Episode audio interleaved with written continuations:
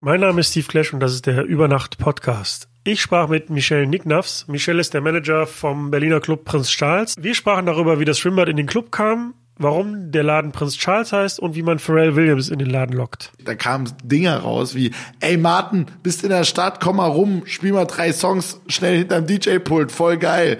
Zack, kommt er vorbei, greifts Mikro, hast eine Materie auf einmal in der Stadt und rappt live im Club um zwei Uhr nachts und der Club ist voll und rastet aus. Und wo die Leute ankamen und quasi der gesamte Club inklusive Lichterdecke Open Air nachgebaut ist, die sind abgebrochen und meinten alle zu mir, was ist das denn für eine geile Idee gewesen? Und ich so, du, ganz ehrlich, es war die naheliegendste, die man haben kann.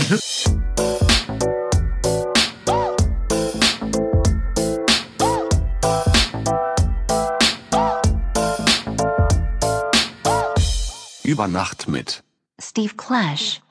Hallo, mein Name ist Michel Nicknafs. Ich bin Macher, Booker und Kurator des Prince Charles aus Berlin-Kreuzberg.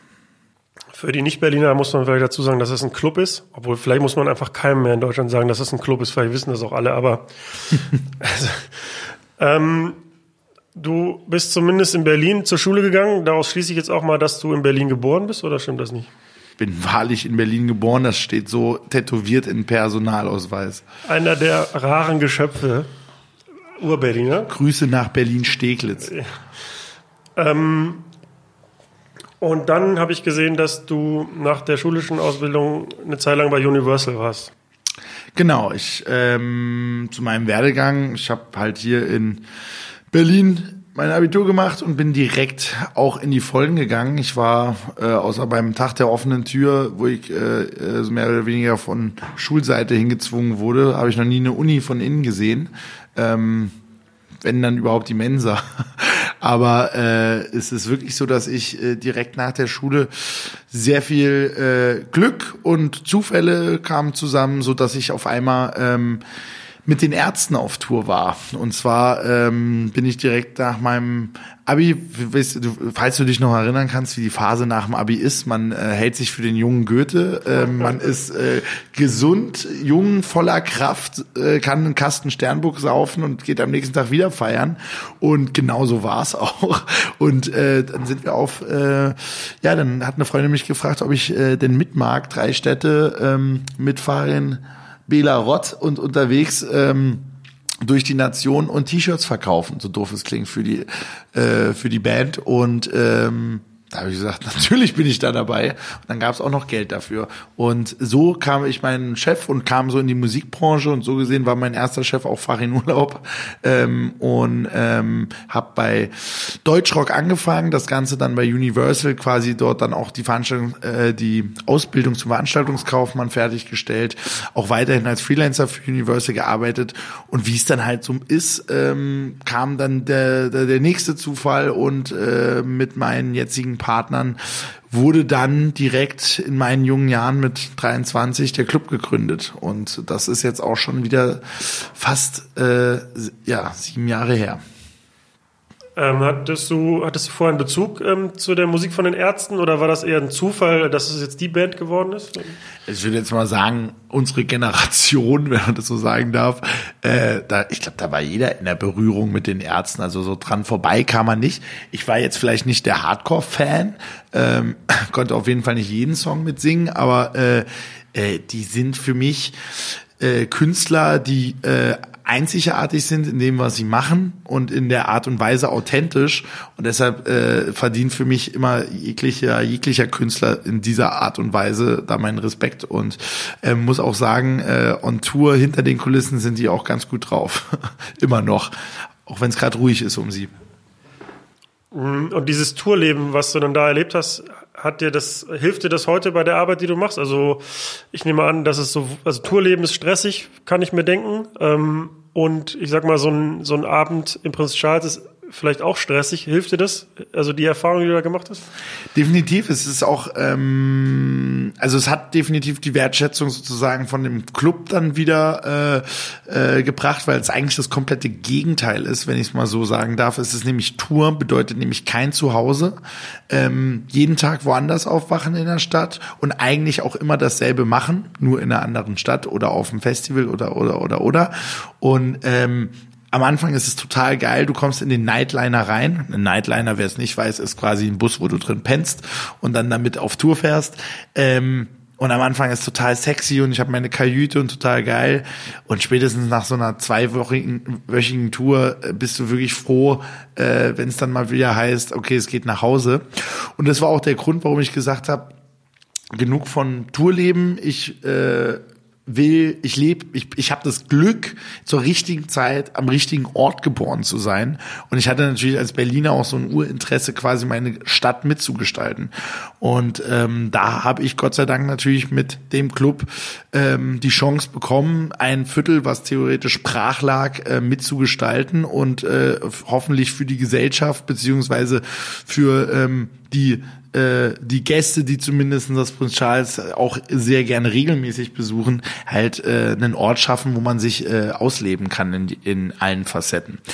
Ja, und so ging es quasi von der Straße, wurde ich sesshaft.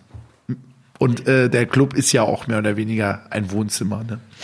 Ja, bevor wir gleich zum Club kommen, muss ich aber unbedingt noch ein bisschen jetzt zu der Tour fragen. Bitte. Ähm, ich hatte ja schon äh, Dennis aus Europa als Gast, der war mit Fatoni auf Tour und die haben die Casper-Tour begleitet und der, meint, hat auch über, mit mir über Nightliner gesprochen. Und der meinte, es gibt da so ein paar Tricks, dass man nämlich als erster im Bus sein muss und die ja. beste, beste Koje sich ziemlich... Ganz wichtig. Ja, sofort rein. In, äh, war, warst du denn in der A-Crew? Also warst du dann mit, äh, mit, den, mit, den, mit der Band auch im Bus oder gab's dann, das war das eher ein Crewbus? Genau, nee, es gibt immer den, den, den, den, den Künstlerbus, äh, da ist dann höchstens Management noch mit drinne. Das war bei kleineren Kombos so, zum Beispiel bei Mando Diao, äh, wo sie am Anfang waren, bin ich mit denen bis hoch nach Schweden gefahren und so weiter und so fort. Ähm, damals auch noch Helene Fischer, wo sie noch äh, unter 5000er Hallen gespielt hat. Ich weiß nicht, ob du es gehört hast, die verkauft jetzt was, viermal das Olympiastadion in München aus. Das musst du mal reinziehen. Alter Schwede.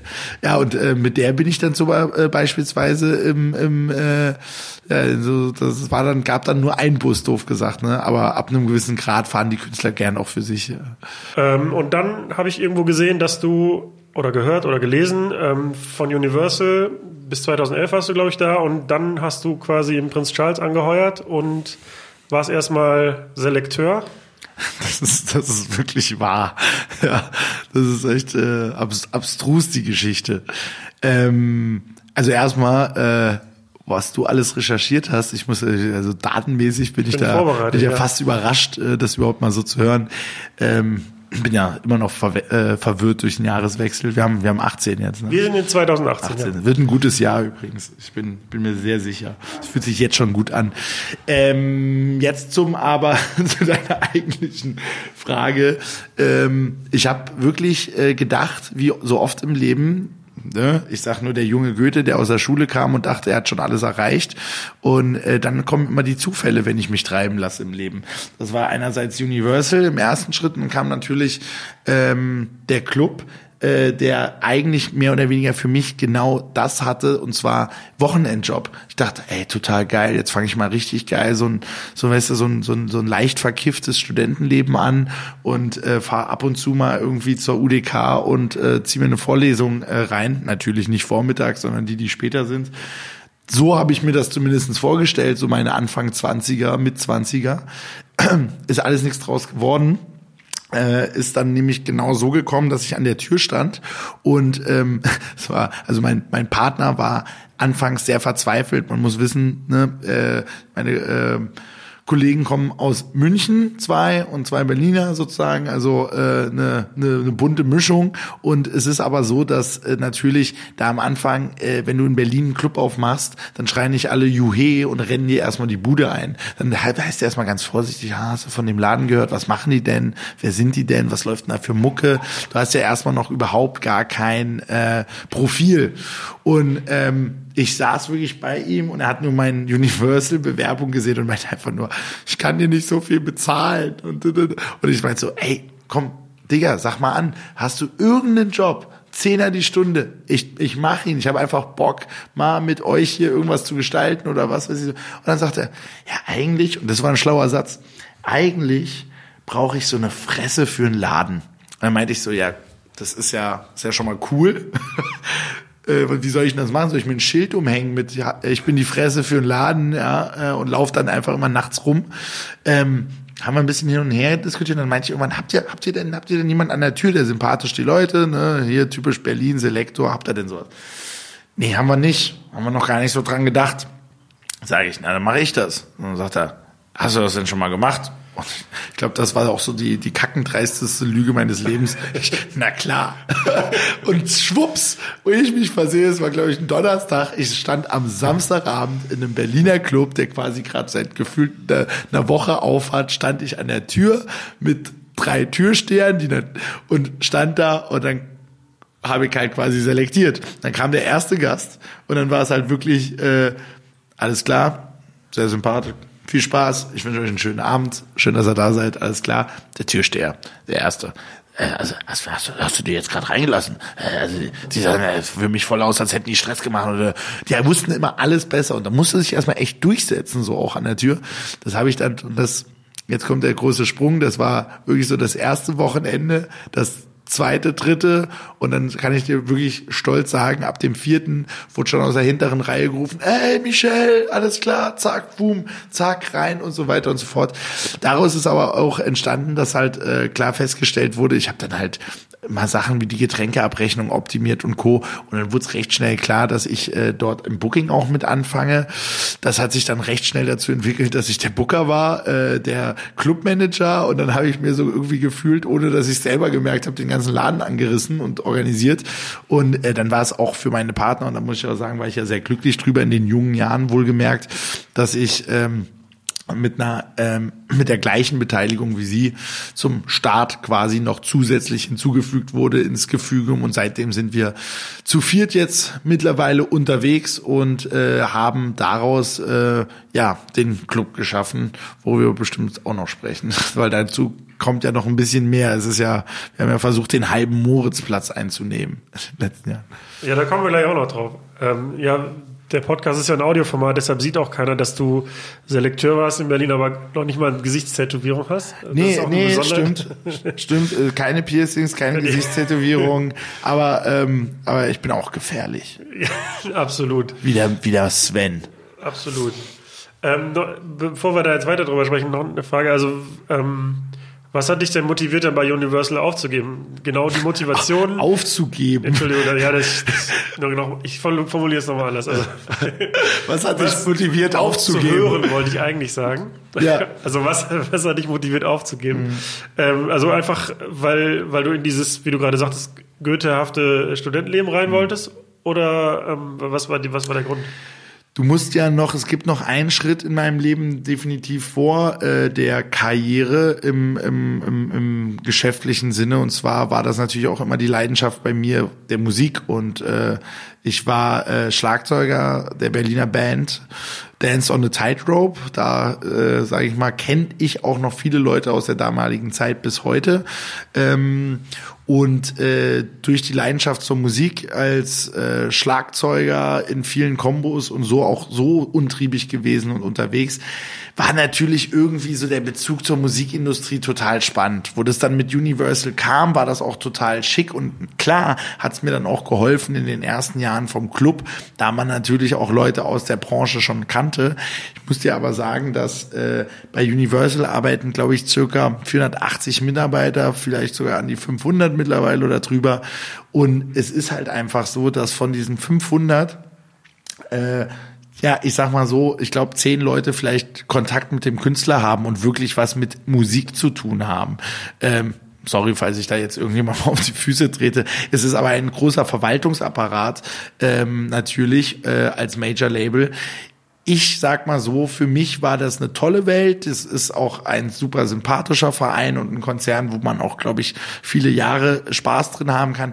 Dennoch war für mich klar, ähm, das ist für mich eine Bubble. Und was ich das Schöne am Club-Dasein beziehungsweise an der, am eigenen Machen von einem äh, von einem Club ist, dass du einfach mit der Musikindustrie zu tun hast, sowie mit der Fashion-Industrie, Mode, mit Künstlern, mit auch jungen Künstlern und jetzt nicht erfolgreiche, die auf Tour gehen und Platten verkaufen, sondern äh, äh, Künstler wie äh, wie was weiß ich, einen Bowser und einen Crow, der noch in seinen Anfangstagen war, einen Hafti, eine Schwester Ever, die einfach alle beispielsweise fast ihren ersten Gig ihres Lebens im Prinz Charles hatten und danach du siehst, wie sie quasi ihren Weg gehen. Ähm, das ist das, was, äh, was der Hauptgrund war, warum ich, glaube ich, den Schritt gewagt habe, ich sag mal, ins wilde Becken. Weil äh, ich hätte mich da nur ausgeruht in dieser Blase am, an der Warschauer Straße, obwohl der, Glas, der Glaspalast natürlich da recht hübsch ist. Ich hatte, ich hatte meinen Tisch, es ist auch der zweite Grund, ich hatte meinen Tisch genau mit Blick aufs Watergate und ich konnte natürlich äh, am Wochenende nicht mehr ertragen, äh, vom Clubfenster auf meinen Büroschreibtisch zu gucken und die Papiere zu sehen. Das war wirklich ein bisschen absurd. Aber jetzt der Schreibtisch im Club. Das ist eine Verbesserung, ja. Der Schreibtisch ist äh, im Club, genau. Äh, ich habe sogar den Luxus, mehrere Büros zu besitzen mittlerweile, weil wir natürlich auch wirklich einige Leute sind. Und äh, äh, der Schreibtisch, der ist, äh, der wandert aber auch bei mir gerne. Der ist auch gern mal äh, in einem netten Café irgendwo am anderen Ende der Stadt. Ähm, das Prinz Charles, korrigiere mich, wenn es falsch ist, aber hat sich ja immer so ein bisschen als Schnittstelle gesehen zwischen einem Club aus Mitte vielleicht, der irgendwie ordentliche Drinks anbietet und ähm, ja, Cocktails, bisschen schicker und auf der anderen Seite so Kreuzberg, Neukölln, bisschen dreckig und rough. Rough, genau. Und ich finde, das ist auch, wenn das tatsächlich die Intention war, auch sehr gut gelungen, weil man da tatsächlich äh, ja, also weil der Club irgendwie beides vereint. So. Äh, hier hast du, hier hast du deine 10 Euro, die schiebe ich jetzt unauffällig, das sieht man ja nicht im Radio, schiebe mal über den Tisch. Nee, das hast du nämlich wirklich, also besser ähm, kann man es eigentlich nicht meiner Meinung nach zusammenfassen. Ähm, Habe ich so jetzt auch noch nie so super en point wie von dir gehört. Ich habe einfach aber auch immer das Ähnliche erzählt, dass ich halt einfach meinte, wir sind so ein bisschen der Laden, wo auch einfach der Kreuzberger Skaterboy ja, äh, dann halt auch mal mit der Mitte Dame knutscht, die vielleicht sogar mal ein High Heel anhat, aber das ist äh, auch eher beim zweiten Mal checkt es selber und kommt wahrscheinlich mit dem Sneaker vorbei. Ähm, es ist aber so, dass äh, ja, du kannst feiern, du kannst einen guten Cocktail bestellen, den kannst den aber auch besoffen in der Ecke fallen lassen und dich wird auch keiner schräg angucken. Ähm, es ist äh, diese Kreuzung und wir liegen ja auch rein geografisch einfach genau zwischen Mitte und Kreuzberg. Wenn du jetzt sagst, das war, ob das die Intention war, da muss ich dir, da, da könnte ich jetzt lügen und sagen, genau, das habe ich mir ausgefuchst mit meinen jungen Jahren und dachte, Mann, das, das brauche, das muss ich jetzt genau so konstruieren, dass es das wird. Das war es natürlich nicht. Ich hatte, äh, ich war Berliner, ne? Oh, äh, ich war Berliner, ich bin natürlich immer noch Berliner, hatte aber zu der Zeit, glaube ich, einfach ein gutes Gespür, weil ich selber ähm, 2011, hast du ja gesagt, hast ja gut, gut erkannt, äh, war ja dann so ein bisschen bei mir da das, das, das Jahr, wo ich dann auch da in die Club-Szene eingestiegen bin.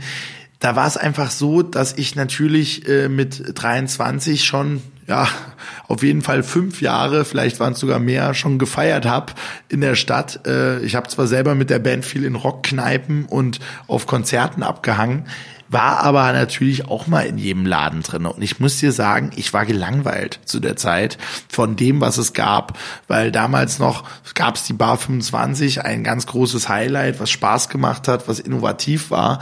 Der mittlerweile zehnte Holzbretterbudenladen, den es in Berlin gibt, den braucht vielleicht auch kein Mensch mehr. Früher war das irgendwie wild und neu.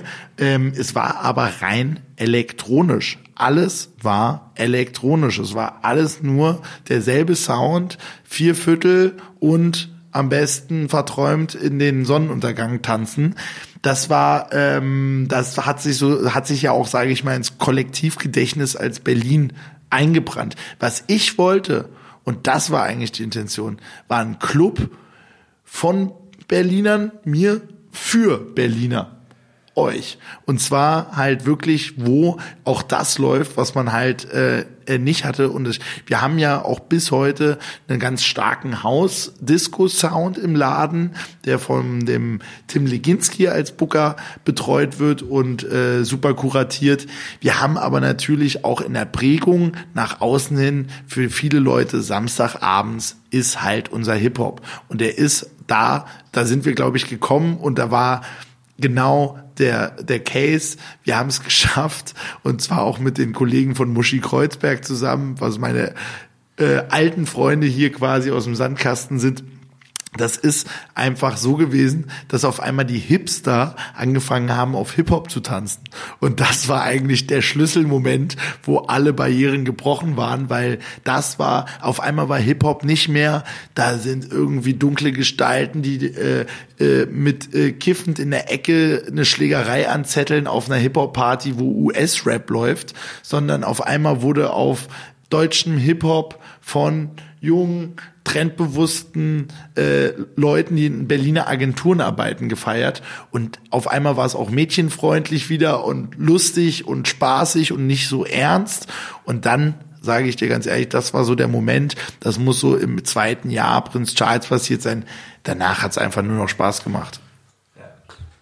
Ja, das ist auch, was ich so ein bisschen wahrgenommen habe. Also, dass diese Hip-Hop-Formate dann plötzlich immer stärker wurden bei euch dann auch teilweise auf dem Donnerstag oder ähm, Burgers und Hip-Hop, wo man dann irgendwie Samstag schon um 16 Uhr anfängt oder so. Und, Burgers äh, und Hip-Hop, meine Güte, ey, ich habe es wirklich nicht geglaubt, wo, wo ich die ersten, ersten Schlangen da gesehen habe, die wirklich bis Robben Windjes um die Ecke gingen, äh, weil sich Leute anstellen, die einen Burger essen wollen und dazu Hip-Hop hören. Und der Name ist ja schon so dumm, dass er ja Programm ist. Ja.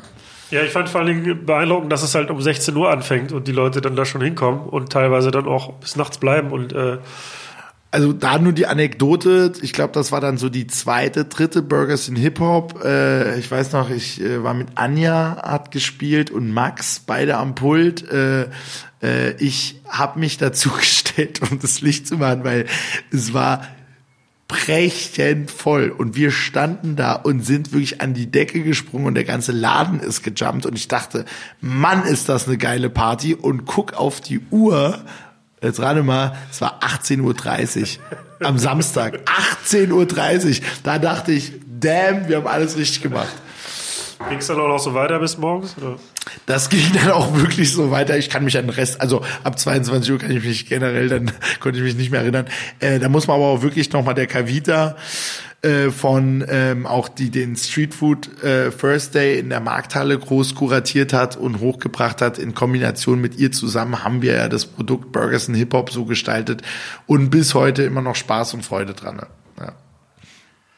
Ähm, der Club, wer da noch nicht drin war, ähm, der vordere Teil ist ja so der Barbereich. Ähm, und da stehen, steht das Barpersonal quasi in einem Pool, ja, in einem alten Pool. Das ist richtig.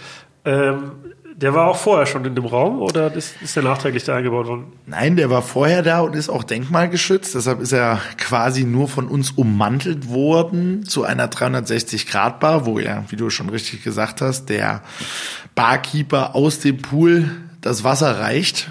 Äh, und da kann man noch eine kleine Anekdote zu erzählen. Es ist halt wirklich spannend. Da gab es ja früher, ähm, das kannst du dich an Moritzplatz noch erinnern, vor zehn Jahren. Ich muss ja gestehen, ich bin ja noch nicht so lange in Berlin. Aber. Gut, aber ich kann dir sagen, du hast nichts verpasst. Es war wirklich ein toter Kreisverkehr und es gab eine Dönerbude. Und, ähm, und die war auch noch schlecht. So, und da gab es ein Velolux-Haus drauf, das war aber Asbest verseucht und davor stand aber im Grundbau, stand da damals die Bechstein-Klaviermanufaktur. Das heißt, da wurden Klaviere hergestellt. C. Bechstein. Äh, eigentlich mit die bekannteste Berliner Klaviermanufaktur und auch, glaube ich, so die einzige, die wirklich sich gehalten hat auch. Und ähm, das sind die ehemaligen Kellerräume der Bechstein ähm, Klaviermanufaktur. Das ist deshalb spannend, weil es anscheinend das Prinzip war, nach der Arbeit mit dem Chef baden gehen oder so. Ich kann es mir nicht ganz vorstellen. Und da war äh, quasi dieses Nichtschwimmerbecken drinne, was jetzt unsere heutige Bar ist. Und der Dancefloor, witzigerweise, war der Saunabereich. Und wenn man mal ganz genau hinguckt im Prinz Charles, sieht man so eine Rillenoptik aus Holz, die sich so ein bisschen durch den durchs Design zieht. Und das ist Äh, am Ende des Tages ist, äh, sind das die Saunaschränke, die wir verarbeitet haben. Also, und jetzt kommt der große Gag immer, im Pool gibt's immer noch das kühle Nass und auf dem Dancefloor, da wird geschwitzt. Ha! Wahnsinn! Ich sollte irgendwie, äh, ich sollte direkt bei Dojo anfangen und Werbetexte. Ja, wir sitzen ja hier gerade auch bei äh, Dojo in, im Büro, also das ist ja eine Werbeagentur und du hast hier, glaube ich, auch einen, Büro, äh, einen Schreibtisch angemietet. Ich sage das jetzt nur, weil wir sitzen in einer Kirche. Also wir sitzen oben in einer in dem Obergeschoss einer Kirche. Wir sitzen gerade in der Heiligkreuzkirche in Kreuzberg, was wirklich eigentlich schon für sich ein beeindruckender Bau ist. Äh, ich habe hier genau äh, auch nicht nur einen Schreibtisch, es sind mittlerweile vier. Äh, wir haben äh, natürlich aus dem Kollektiv ist es über all die Jahre mehr und mehr dazu gekommen, dass man, sage ich mal, von der reinen Party mehr in den Eventbereich geht.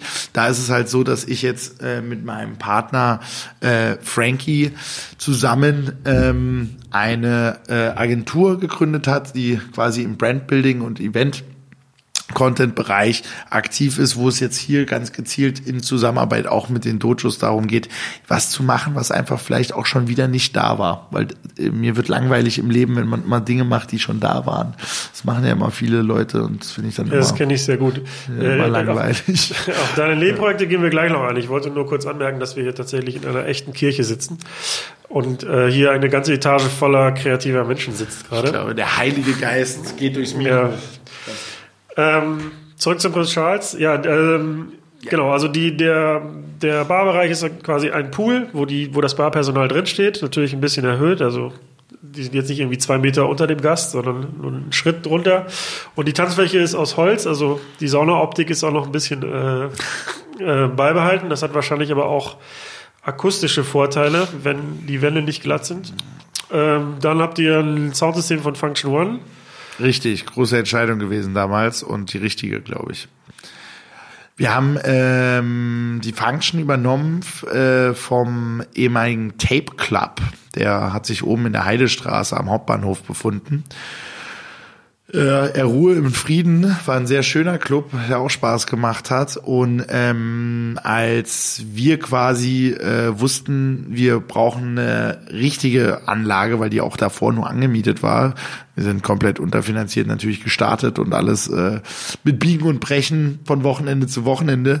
Und dann, wo wir wirklich mal was erspart hatten, hieß es natürlich gleich, okay, wir brauchen eine Anlage.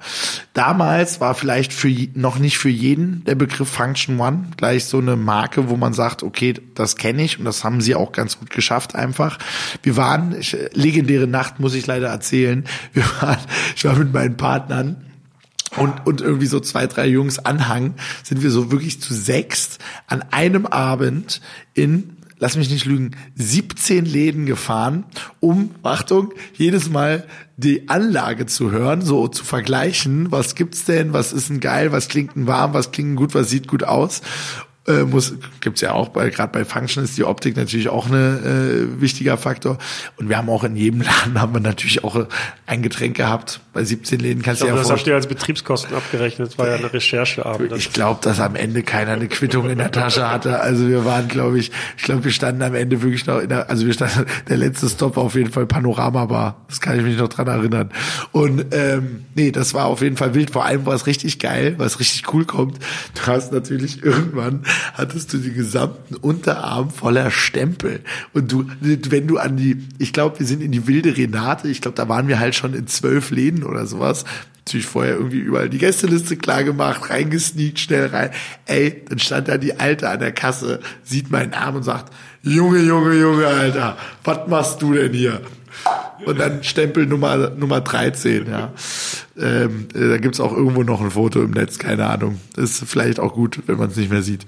Ja, das spricht ja für euch, wenn ihr euch da so Mühe gegeben habt und die, die Systeme irgendwie quer gehört habt. Genau, und man muss auch sagen, die Boxen, die wir da haben, wenn du es jetzt auch nochmal ansprichst, die gibt's insgesamt wirklich nur sechsmal in Berlin. Davon hängen halt vier wirklich im Berghain. Das sind nämlich die Hörner, die alten Analoghörner von der One. Und die anderen beiden, die es gibt, die hängen bei uns. Ja. Und ihr habt, glaube ich, noch 21 Zoll Bässe da stehen. Die haben auch noch 21 Zoll äh, besser als äh, Double Stack quasi zusammen. Und der ist, der ist aber schön verkoffert, weil Bässe sind immer nicht so hübsch. Ja, da stehen auch immer viele Getränke drauf, glaube ich. Und, und auch manchmal Menschen. Auch manchmal Menschen. Ähm, ja, was ich so beeindruckend finde, ist die sehr, sehr lange Liste an auch Ach, Gästen auf der Gästeliste. das. Das beeindruckt mich und aber auch die lange Liste an Künstlern und ich nenne jetzt mal in Anführungsstrichen Stars und ähm, Leute, die bei euch verkehren, entweder als Gast oder auch performend. Also du hast ja eben schon ein paar Namen genannt. Ich habe mal eben aus dem Kopf so ein paar aufgeschrieben. Äh, Pharrell Williams war bei euch, Nicolas Jar, Fritz Kalsbrenner, Cool Savage, Sido, ASAP Mob, Fettes Brot, Haftbefehl, SSIO, Boys Noise, Bauer, Treuboy, Miss Platinum, Wow. DJ Tomic. Also äh, Materia kann ich Materia. Äh, dann äh, Action Bronson war Action noch Bronson. ein Highlight definitiv auf dem internationalen Hip Hop Level. Ja, war schon mal, wenn man die alle zusammen äh, noch mal kriegt, dann hat man auf jeden Fall ein gutes Festival Lineup. Jetzt meine Frage, wie habt ihr das hingekriegt? Also wie macht man das? Also ich glaube nicht, dass es noch einen anderen Club in Berlin gibt, wo, wo die Dichte an Leuten halt irgendwie so hoch ist. Was wirklich ganz spannend ist, und du sagst es auch schon, die haben, die standen zwar alle zwar auch schon auf der Bühne, was aber noch viel spannender ist, die kommen halt auch wirklich als Gäste vorbei. Und wir haben äh, wirklich teilweise, mir fällt das persönlich natürlich als Clubbesitzer bist du natürlich dann immer so auch für die auch Ansprechpartner und kennst, man kennt sich persönlich. Aber ich habe auch schon Mädels erlebt, die schreien und sich freuen, wenn Wilson Ochsenknecht äh, äh, besoffen durch den Laden läuft. Da sage ich, ey Willi, pass auf, dass du nicht hinfällst. Äh, ein super Typ, by the way. Ähm, und äh, eine Palina rennt rum und Leute aus so der, der deutschen Fernsehbranche kombiniert halt mit wirklich Rappern ähm, wie ein Chefcat wie äh, einen Martin und Co., die einfach, wenn sie in Berlin sind oder wenn sie, wenn sie feiern geht, halt auch zu uns kommen, weil sie halt auch ne, ihren Freundeskreis da haben. Und ähm, das ist das, was, was irgendwie auch, glaube ich, so eine, so eine Spannung macht. Und ich glaube, es ist auch wiederum für die Künstler oder wenn du es halt wirklich Promis nennen willst, so, das ist nämlich genau das Ding, die sind da überhaupt nicht so, also Promis, sondern die, die werden halt auch nicht so angelabert. Also das ist irgendwie so ein stillschweigendes Agreement im Prinz Charles unter den Gästen und Co. Jeder, jeder macht sein Ding und freut sich und, äh, und feiert zusammen, ja. Ja, und vor allem ist mir auch aufgefallen, dass es dann relativ unaufgeregt passiert. Also die Leute sind dann da und ja gut, die kriegen natürlich ein bisschen Aufmerksamkeit, aber es ist jetzt nicht so, dass alle rumkreischen und irgendwie Fotos wollen, sondern die Leute sind einfach Gast dann da. Und, Obwohl äh, ich dir sagen muss, dass bei Pharrell Williams das Ganze dann aber auch nicht so ganz geklappt hat, Ja, weil okay, das- wo der Typ reinkam mit seinem Hut und ich den irgendwie hinter das DJ-Pult verfrachten konnte, damit er da halt irgendwie halbwegs quasi, äh, weil wir, man muss für äh, die Leute, die wirklich nicht im Prinz Charles waren, muss man sagen, wir haben keinen VIP-Bereich und wir wollen auch keinen. Es sind alle sind gleich äh, wichtig und das ist aber ein bisschen schwierig, wenn du wirklich so einen AAA-Künstler wie Pharrell Williams da hast und ähm, und das machst. Zu deiner Frage allerdings, wie man die bekommt und wie das denn alles so so klappt, äh, da muss ich dir sagen, das ist wirklich das äh, das ist einfach auch ein langer Weg und das ähm, vielleicht springt auch das eine zum anderen und kommt zum anderen dadurch. Ich war halt definitiv in den letzten sechs Jahren auch ein untriebiger Hund und habe mich in der Stadt bewegt und habe natürlich auch versucht, die Trends und die äh, die äh, ja, richtigen Entwicklungen im deutschen Hip-Hop so abzugreifen, damit ich halt auch wusste, ey, wenn jemand was macht, dann hole ich den da rein und da passt es doch zusammen, den mit dem zu kombinieren. Und so hat habe ich halt quasi äh, gebucht und es ist witzig, weil ich bin, würde mich selber auch wenn ich das vielleicht am Anfang getan habe jetzt gerade, aber ich würde mich selber nie wirklich als Booker bezeichnen im klassischen Sinne, weil äh, buchen heißt eigentlich, du schreibst eine Agentur, dann fragst du ein Datum an, dann können wir da was machen, dann wird der Preis zehnmal hin und her verhandelt, dann kommen die Tech Rider, dann wird ein Hospitality geschickt, dann kommt das Management gucken, dann wird ein Soundcheck gemacht. Bei uns ist wirklich, da kamen Dinger raus wie, ey Martin, bist in der Stadt, komm mal rum, spiel mal drei Songs schnell hinterm DJ-Pult, voll geil. Zack, kommt er vorbei, greifts Mikro, hast eine Materie auf einmal in der Stadt und rappt live im Club um zwei Uhr nachts und der Club ist voll und rastet aus. So, und das ist halt, das, das ist immer das, wie ich gebucht habe eigentlich. Und die anderen Sachen muss man ja auch sagen. Ich habe viel mit Crews gearbeitet in der Stadt. Das ist vielleicht auch eine neue Art, die so noch keiner wirklich gemacht hat. Das heißt, wir haben halt immer, ich habe halt immer versucht, eine ganze Familie daraus zu machen. Damit meine ich ganz konkret die Jungs von Muschi Kreuzberg, die Kollegen von Easy Does It. Äh, wir haben Kollektive wie All Yours gehabt, Urbanology. Das sind alles Macher in der Stadt die ich einfach zusammengebracht habe. Das ist so wenn ich überhaupt eine Fähigkeit habe oder ein Talent, ist es wahrscheinlich das, dass ich halt wirklich gut Leute zusammenbringen kann und auch sehe, wo da die Potenziale sind. Und im Endeffekt habe ich mit meiner Arbeit für die nur eine Plattform geschaffen und da muss man ganz ehrlich sagen, das haben sie perfekt genutzt und wir alle gemeinsam zusammen und wir haben aber auch alle gemeinsam zusammen ganz viel Spaß daran gehabt, was da passiert ist. Ja, das habe ich ja auch verfolgt und dann, da kam ja dann noch einiges zusammen. Also, dass man gesagt hat, ich gehe jetzt nicht ins Prince Charles, weil das Booking heute gut ist, sondern dann hat halt Easy It zum Beispiel eine Veranstaltung gemacht und ähm, das war dann halt so ein Gesamtkonzept. Ja, also man wusste, da sind dann coole Leute und das ist ein Happening. Also ich, ich muss auch sagen, die Leute meiner Meinung nach gehen jetzt auch nicht unbedingt äh, gezielt, außer natürlich so ihr Künstler, aber du gehst ins Prince Charles, weil du weißt, da passiert was da ist Entertainment. Also ich finde halt, wir machen am Ende ist es, there's no business like show business, Mann. Wir machen, wir machen Unterhaltung. Und zwar gute und Spaß und Erlebnis. Und am Ende äh, kommen noch knutschende Pärchen bei raus und alle waren betrunken. Okay, der Kater ist manchmal nicht so schön, aber ähm, jeder nimmt zumindest was mit. Du bist ja, wie ich eben schon sagte, seit 2011 jetzt dabei, also seit der Club gegründet wurde, mhm. mehr oder weniger. Ähm, kannst du sagen, wie sich euer Programm seitdem gestaltet hat und wie sich verändert hat? Es ist äh, definitiv alles etwas erwachsener geworden. Also anfangs war es äh, sehr, sehr äh, wild. Da hat man auch mal Partys ausprobiert, wo man auch nicht wusste, wie es ist. Da kamen aber auch teilweise ganz tolle Formate wie die Pornceptual, äh, einer der wahrscheinlich aufregendsten Partys hier in Berlin, wo es halt natürlich auch um, ja, das geht natürlich schon sehr in den Fetischbereich und äh, ist, äh, ist auch eine, sage ich mal, von den Schwulen sehr beliebte Party. Das fand ich halt ein super tolles Konzept, was einfach richtig richtig nach vorne ging, wo die Leute am Ende, also war halt am Ende um 6 Uhr morgens der halbe Club nackt und hat auf dem Dancefloor getanzt. Das musste halt ja, wirklich ganz normales Feiern. Halt. Das äh, musste, musste mal reinziehen. Und die sind aber so erfolgreich geworden, dass ich auch gar keinen Platz mehr für die hatte. Also da hätte man so erweitern müssen und dann war Winter und die waren alle nackt und die konnten nicht raus. Also so einer war echt abstrus. Da machen das jetzt sehr gerne meine Freunde und Partner hier vom, von der alten Münze und haben diese Party übernommen und so schiebt man sich dann auch die Sachen zu. Es ist aber halt einfach auch Partys äh, sind entstanden, die auch schon wieder gegangen sind. Das sind wie Trends kommen und gehen. Ähm, wir haben aber es geschafft, aus diesem, sage ich mal, diesen verschiedenen Konzepten als Gesamtkonzept zu wirken. Also Prinz Charles darf irgendwie alles, aber trotzdem weiß jeder, was er bekommt. Ähm, wir sind, ähm, wir sind, sage ich mal, an einem Punkt, wo ich jetzt vor einem Jahr auch ganz gezielt das Booking ähm, an den Mario Sponse, der jetzt mein Hip-Hop-Booking macht, der Tim Leginski, wie gesagt, das äh, internationale House-Booking.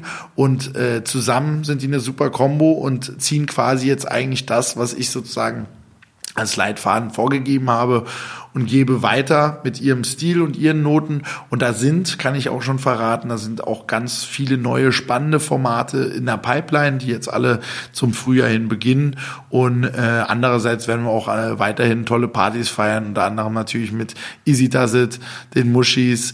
Und es steht auch noch, heute, heute verrate ich, glaube ich, dir mal noch ein Datum, steht ja noch der siebte Geburtstag an.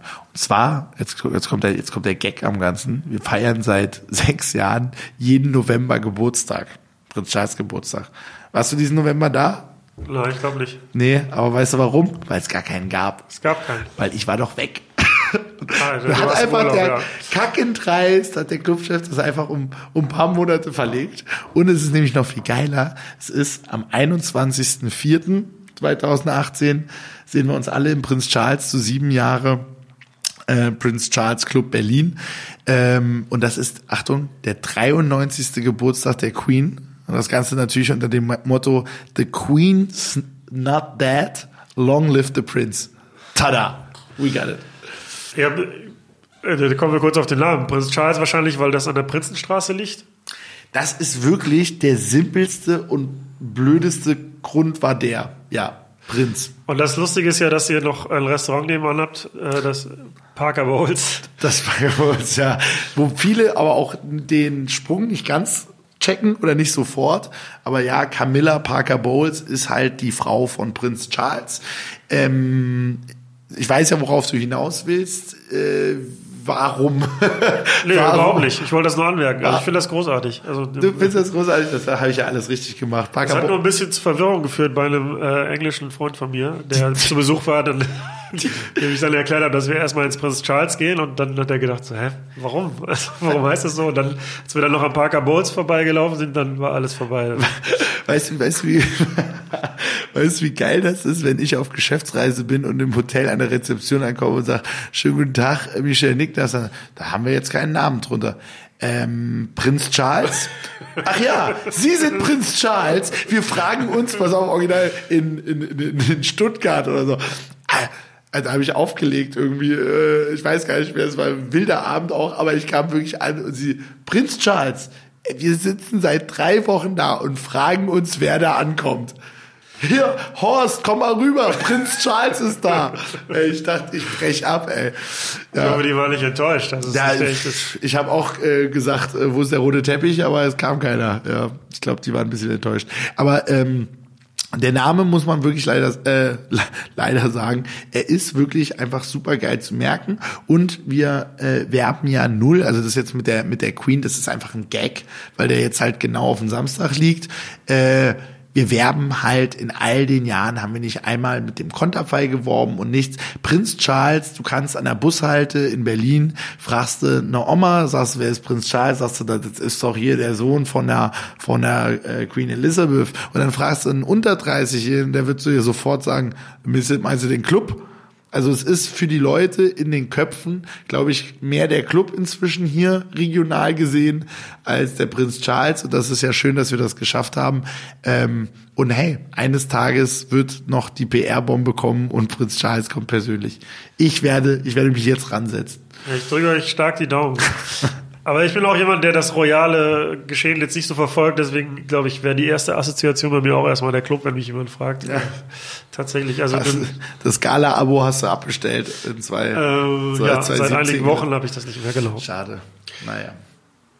Ähm, schön finde ich auch, dass ihr manchmal Kooperationen mit anderen Clubs habt. Mhm. Ähm, mit dem Krux aus München, mit dem kleinen Donner aus Hamburg und dann kommt ihr alle zusammen, äh, dann spielen die Residents alle bei euch und danach fahren alle nach Hamburg und spielen da.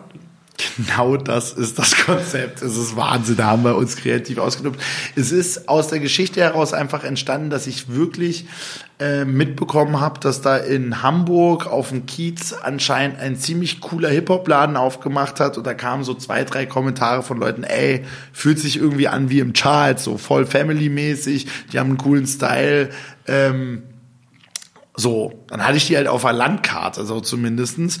Und dann kamen die irgendwann nach Berlin oder wir kamen irgendwie über um, um Ecken, wurden wir natürlich miteinander verbunden. Und dann haben wir uns hier auf einer Burgers und Hip-Hop witzigerweise sogar kennengelernt, der Felix und David vom kleinen Donner. Und ey, ich kam rüber, wir waren bei Tim Melzer Essen in Hamburg und hatten eine crazy Nacht, kann ich nur sagen, äh, in, in Hamburg all together.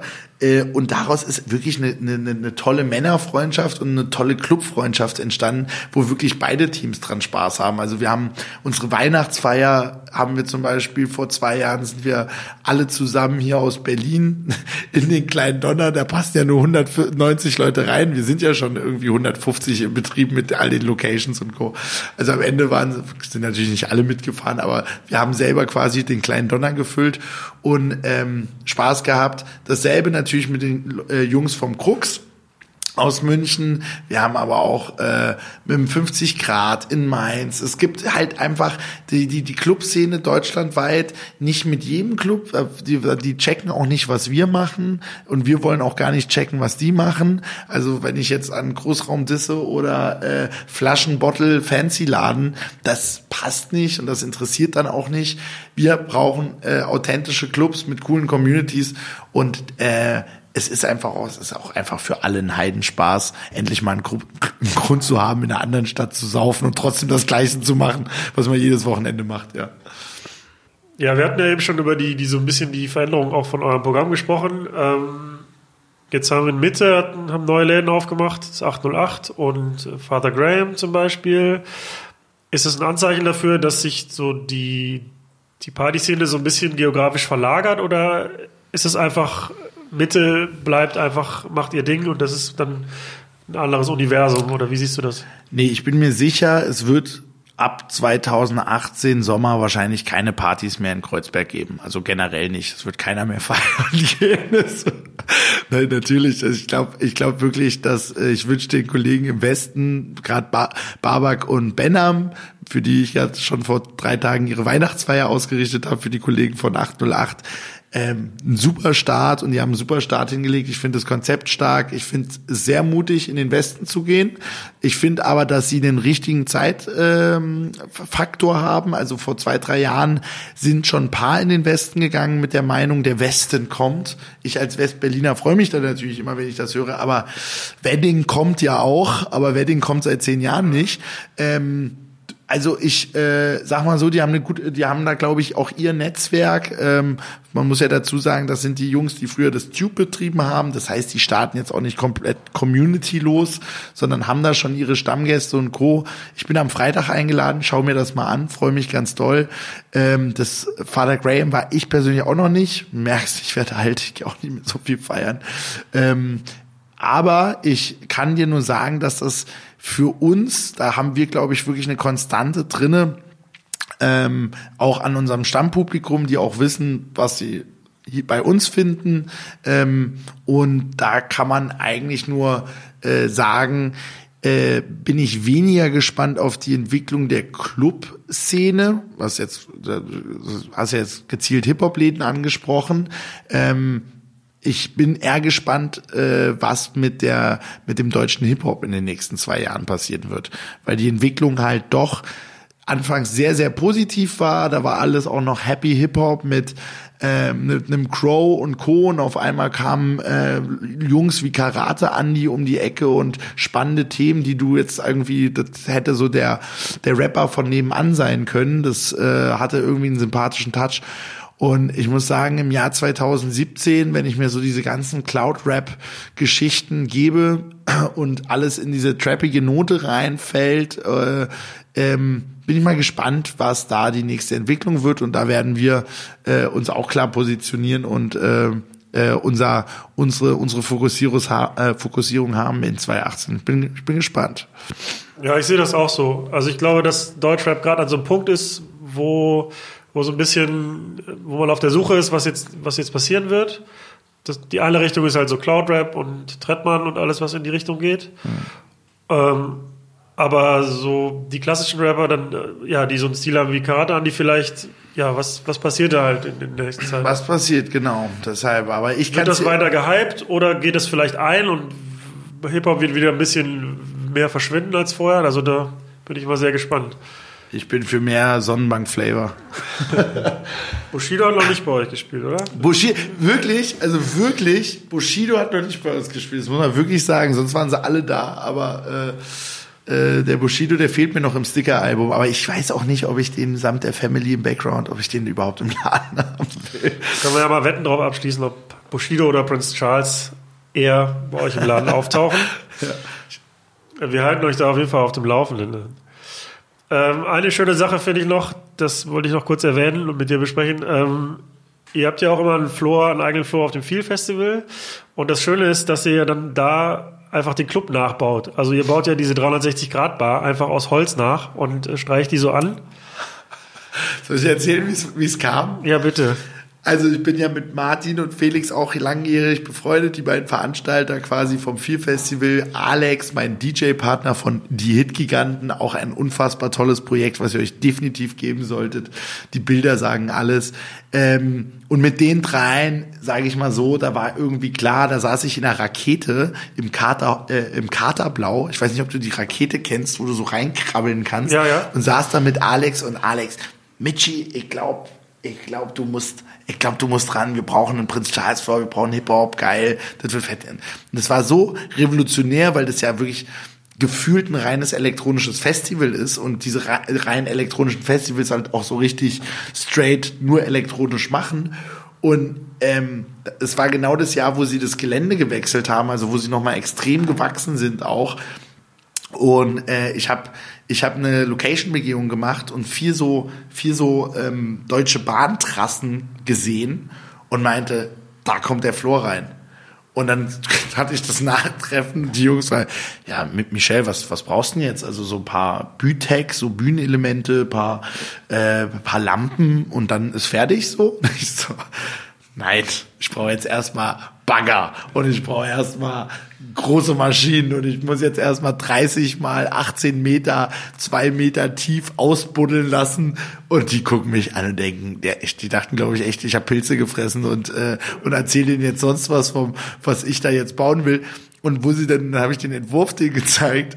Und äh, den haben wir auch wirklich geheim gehalten bis zum ersten Moment. Und wo die Leute ankamen und quasi der gesamte Club inklusive Lichterdecke Open Air nachgebaut ist, die sind abgebrochen und meinten alle zu mir, was ist das denn für eine geile Idee gewesen? Und ich so, du, ganz ehrlich, es war die naheliegendste, die man haben kann. Und ähm, nee, das macht sehr viel Spaß und ja, einmal im Jahr gibt's an einem Wochenende quasi zweimal Prinz Charles in Deutschland äh, als Club und äh, ich bin meistens dann natürlich auf dem, der draußen ist. Ja, genau. Ihr habt ja, also im Club das Lichtkonzept eigentlich, dass ihr ganz viele Glühbirnen so ein bisschen chaotisch unter, also chaotisch angeordnet. Die sind natürlich nicht chaotisch installiert, aber chaotisch angeordnet. Also jetzt nicht in Reihe und Glied. Ähm, und die werden halt einzeln angesteuert. Und das habt ihr ja dann auf dem viel Festival dann quasi nachgebaut, indem ihr da so Lichterketten aufhängt. Das war im ersten Jahr auch geil. Also kannst du mal meinen Ehrgeiz sehen, ja, von wegen hier aufgeben. Nein, gibt's bei mir nicht. Und zwar habe ich versucht, äh, wie wie hängst du denn jetzt Glühbirnen, wenn du keine Decke hast? und hab äh, zwischen diesen Trassen halt ne mit Lichterketten, wie kann man das machen? Aber finde erstmal Lichterketten in der Menge und das und das und ähm, Budget war natürlich auch nicht mit Schmeiß mit allem rum und mal gucken, wie es wird. Und dann habe ich am Ende wirklich mit viel Quatschen Belabern den Kronleuchter vom Tempodrom gemietet. Das ist wirklich der Kronleuchter, den sie quasi sozusagen da drinnen so reinhängen. Und irgendwie habe ich es geschafft, dass ich den abgehangen habe, nur mitzugeben, damit er richtig verschlammt wiederkommt. Ich glaube, sie haben mich gehasst danach. Äh, ich kann nie wieder ins Tempodrom gehen, aber es war geil. Und äh, jetzt macht ihr das selber mit Lichterketten oder wie läuft das jetzt? Jetzt habe ich die gekauft. Ich habe dann im zweiten Jahr ich investiert und äh, äh, man muss auch sagen, äh, es ist ja mittlerweile da bewohnt. Äh, da wohnen Grüße an äh, an, an Meier und Konsorten, die da unten gerade den Winter überwintert haben und wirklich aufs Festivalgelände aufpassen, auch weiterhin arbeiten, schon die ersten Sachen ausbauen. Das geht jetzt ab Februar, März schon wieder in die Vollen und ich freue mich ganz toll auf Juli 2018 und ich kann auch sagen, da kommt äh, dieses Jahr auch noch mal ganz viel Neues dazu. Äh, du hast ein bisschen Zeitknappheit, deshalb äh, kommen wir langsam zum Ende. Immer im Stress. Immer bin, im Stress, ja. Bin wie der Hase bei Alice im Wunderland. Kennst du den mit der, mit der Uhr? Der so ja, aber ich, ich, will ja dich auch nicht daran hindern, irgendwie einen guten Job äh, im Prinz Charles zu machen. Deshalb halte ich mich nicht so lange auf. Aber äh, was ich noch wissen müsste, ist, wie, wie geht's demnächst mit Prinz Charles weiter? Also was sind die Pläne? Ein bisschen hat es ja schon angerissen. Und äh, wie geht's mit Michelle weiter? Dann äh, kann ich dir echt nur sagen, mit dem Prinz Charles wird es so weitergehen, wie es war und auch mit mir, weil ich äh, kann natürlich das Baby, äh, auch wenn ich das Booking nicht mehr aktiv betreibe, das ist halt dein Laden. Ne? Also das ist, das ist ja auch so, wenn ich da reinkomme, dann, äh, dann, dann guck ich, sehe ich den Laden ja anders als mit anderen Augen als als, die, als, die, als der Gast und ähm, da freue ich mich auch weiterhin aktiv zu sein und Gas zu geben. Ich habe äh, aber auch gelernt, den Jungs äh, Freiraum zu geben, um auch wirklich auf eine neue Ebene zu kommen. Und da muss man auch mal loslassen können. Ähm, das Loslassen äh, bedeutet für mich natürlich auch sich einer neuen Challenge stellen, weil ich kann dir auch sagen, nach der 28. Engtanz ähm, und äh, Easy Does It. Du hast natürlich auch irgendwann alle Partys mal gefeiert, die du feiern wolltest und äh, es, ich freue mich, dass es super weitergeht und auch immer noch voll ist und gut läuft und alle Spaß haben und sich an der Sache erfreuen, die wir da gemeinsam geschaffen haben ich für mich persönlich habe nur äh, dieses Jahr, ich hatte eine, wirklich nach, nach sechs Jahren mir auch den Freiraum dann erarbeitet, dass ich mal zwei Monate weg kann. Ich habe äh, war in Japan und in Australien, in Südkorea, in ähm, Neuseeland und habe dort witzigerweise auch schon äh, über Kontakte mein erstes Event in Seoul gehabt und äh, in Tokio äh, aufgelegt. Also es war so ganz wild. Und da habe ich wieder so ein bisschen so den Reiz des Neuen und so ne auf einmal da ohne Sprache und äh, und es du hast dich wieder du hast dich wieder gefühlt als fängst du wieder an vom the scratch und das finde ich braucht man auch so persönlich immer so alle fünf Jahre im Leben Jetzt ist es so, dass ich mit meinem besten Freund, dem Frankie Witthuhn, hier zusammen äh, Warehouse Visions Berlin als Agentur für Brandbuilding ähm, äh, gegründet habe und wir haben gucken auf jetzt schon ein gutes volles Jahr und da kommen noch ganz viele neue wilde Projekte. Es kommen auch Partys, weil Warehouse der Name kommt auch quasi gedanklich aus den Warehouse Partys dieser Welt ähm, und äh, wir werden äh, mit paar Überraschungen im Sommer aufblühen und ich denke, da wird man noch sehr viel sehen. Ich äh, werde auf jeden Fall nicht stehen bleiben im Leben und äh, mich hinlegen. Dafür ist es dafür ist es weit Dafür kommt noch, da kommt noch eine Dekade und die wird wild. Yes. Ja, ich behalte das im Auge und wenn es spannend wird, dann zerre ich dich wieder vors Mikrofon. Du, du bist doch dabei. Du säufst doch mit. Sehe ich das jetzt Psst. Ich danke dir für deine Zeit, für Rede und Antwort. Ciao. Ich danke dir und außer Kirche sende ich noch ein letztes Amen. Ja, Peace. Peace. Das war der Übernacht-Podcast. Vielen Dank fürs Zuhören und vielleicht interessiert dich ja noch Folge 8 mit DJ Detail vom Recordpool DJ CD. Es war wirklich so äh, ein, zwei E-Mails hin und her geschickt. Dann irgendwie meinte so, hey, wollen wir nicht mal ganz kurz skypen? Dann haben wir irgendwie geskypt und dann meinte er so, ey, das klingt alles voll nice. Äh, lass mich doch mal am Wochenende, ich kennst du dir meine Gigs, ich komme mal am Wochenende rüber, wenn du in Berlin spielst und äh, komm halt irgendwie so nach Berlin und ich dachte die ganze Zeit, wow, okay, krass. So ich kenne jetzt irgendwie 24 Stunden oder 48 und der Dude irgendwie cancelt seine Gigs und steht hier auf der Matte am nächsten Tag einfach auf seine eigenen Kosten und fliegt nach Berlin.